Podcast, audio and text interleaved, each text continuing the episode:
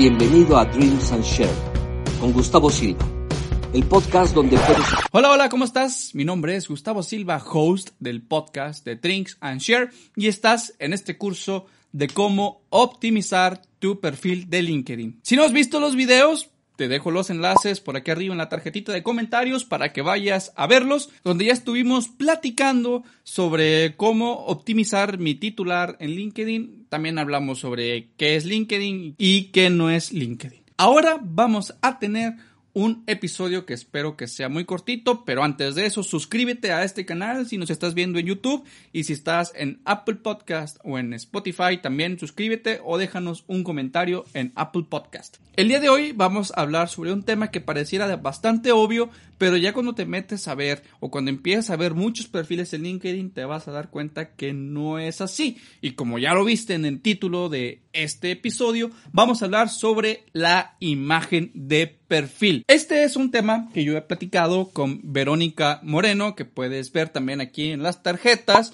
la entrevista que tuve con ellos de cómo y dónde buscar empleo. Y tuvimos también una plática un día, que no recuerdo si está en el episodio, platicamos un día sobre la imagen de perfil de LinkedIn. A, a, las conclusiones que nosotros llegamos es que esa foto debe de ser como tú vas vestido a trabajar. Muchas personas ponen en su foto de perfil de LinkedIn la foto de la fiesta, nos salen con un traje o una foto tomada así en un carro, la agarran de Facebook y la transforman y la transportan a LinkedIn. Entonces, eso es un error total.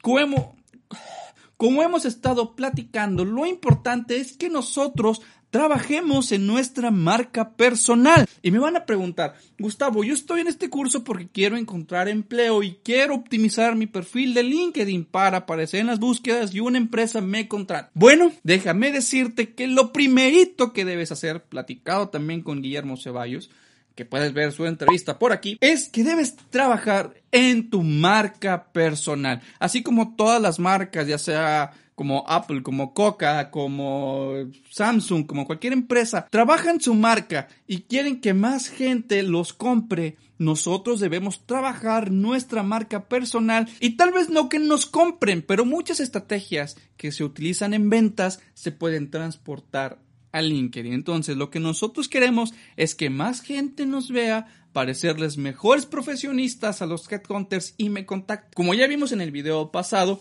cuando tú entras y haces una búsqueda en LinkedIn, lo primero que va a aparecer es el nombre de la persona, el titular y su foto. Y hablamos también sobre qué es lo que pasa en otras plataformas como YouTube, que existe una imagen específicamente hecha para que tú le des clic y aparte el titular también o el título del video en YouTube y está hecho para que por medio de una estrategia que se llama clickbait le des clic y te lleve a ese video. En LinkedIn es exactamente lo mismo. Si tú ya tienes un titular bien chingón, pero la foto de perfil no está demostrando profesionalismo o no está demostrando el área de expertise que tú tienes dentro del mundo laboral, estamos complicando las cosas para hacer ese clickbait. Y me vas a preguntar, bueno, Gustavo, ¿cómo debe ser esa foto de perfil?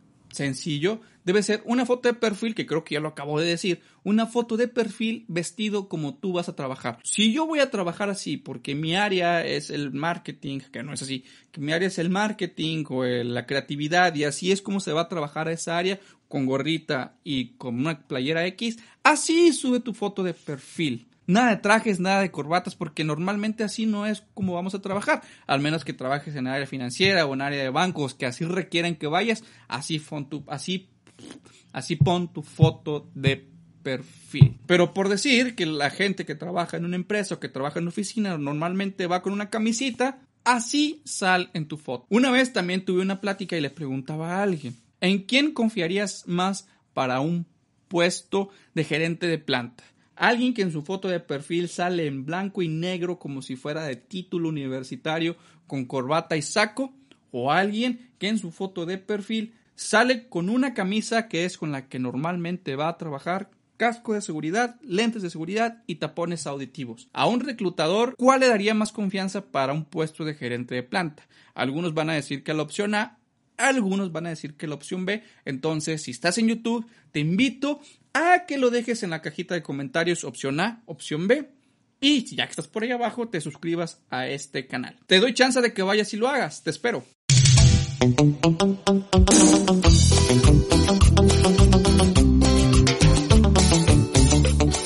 Entonces, para mí, la opción B.